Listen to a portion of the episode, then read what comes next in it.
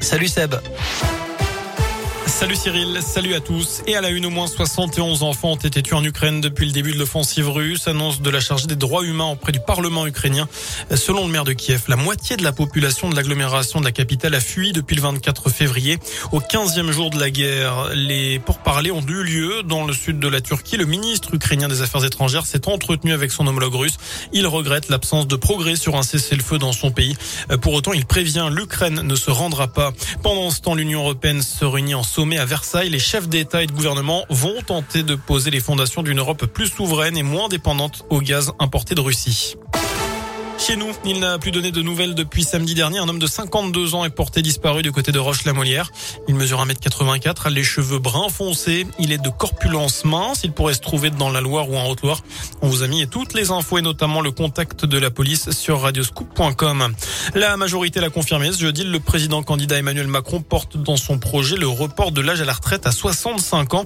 Une réforme injuste pour l'écologiste Yannick Jadot. Anne Hidalgo dénonce une hypocrisie fondamentale, soulignant que le taux d'emploi des seniors est un des plus faibles d'Europe. Alors vous, êtes-vous favorable à un départ à la retraite à 65 ans? C'est la question du jour sur radioscoop.com. Vous avez jusqu'à 19h pour répondre sur notre site internet. Une mobilisation aujourd'hui, celle des psychologues. Ils ne veulent pas des effets d'annonce du gouvernement.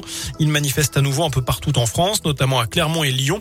Ils protestent contre le nouveau dispositif de remboursement baptisé Mon Psy et inclus dans la loi de financement de la sécurité sociale. Pour le syndicat national des psychologues, ce système ne correspond absolument pas la réalité du travail sur le terrain et il ne peut pas être viable sur le long terme. Le nombre des séances remboursées, les tarifs, le fait de passer par un médecin généraliste sont les raisons pour lesquelles les psys sont appelés au boycott de la plateforme. En bref, YouTube bloque la vidéo de campagne d'Éric Zemmour en France. Le candidat à la présidentielle a été condamné vendredi dernier pour contrefaçon de droit d'auteur après l'utilisation de plusieurs extraits sans autorisation.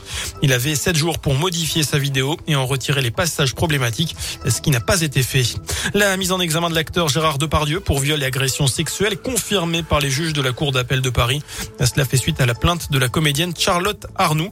D'après le procureur général de Paris, des indices graves ou concordants justifient que Gérard Depardieu demeure mis en examen pour ces faits datant d'août 2018.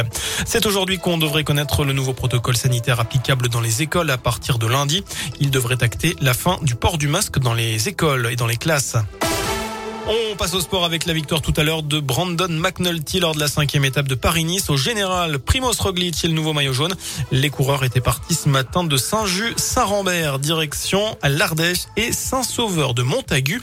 Demain, place à 214 km entre le Vaucluse et les Bouches-du-Rhône. Voilà pour l'essentiel de l'actu sur Radio Scoop. Prochain point avec l'info, ce sera dans une demi-heure. Je vous laisse en compagnie de Cyril. À tout à l'heure. Merci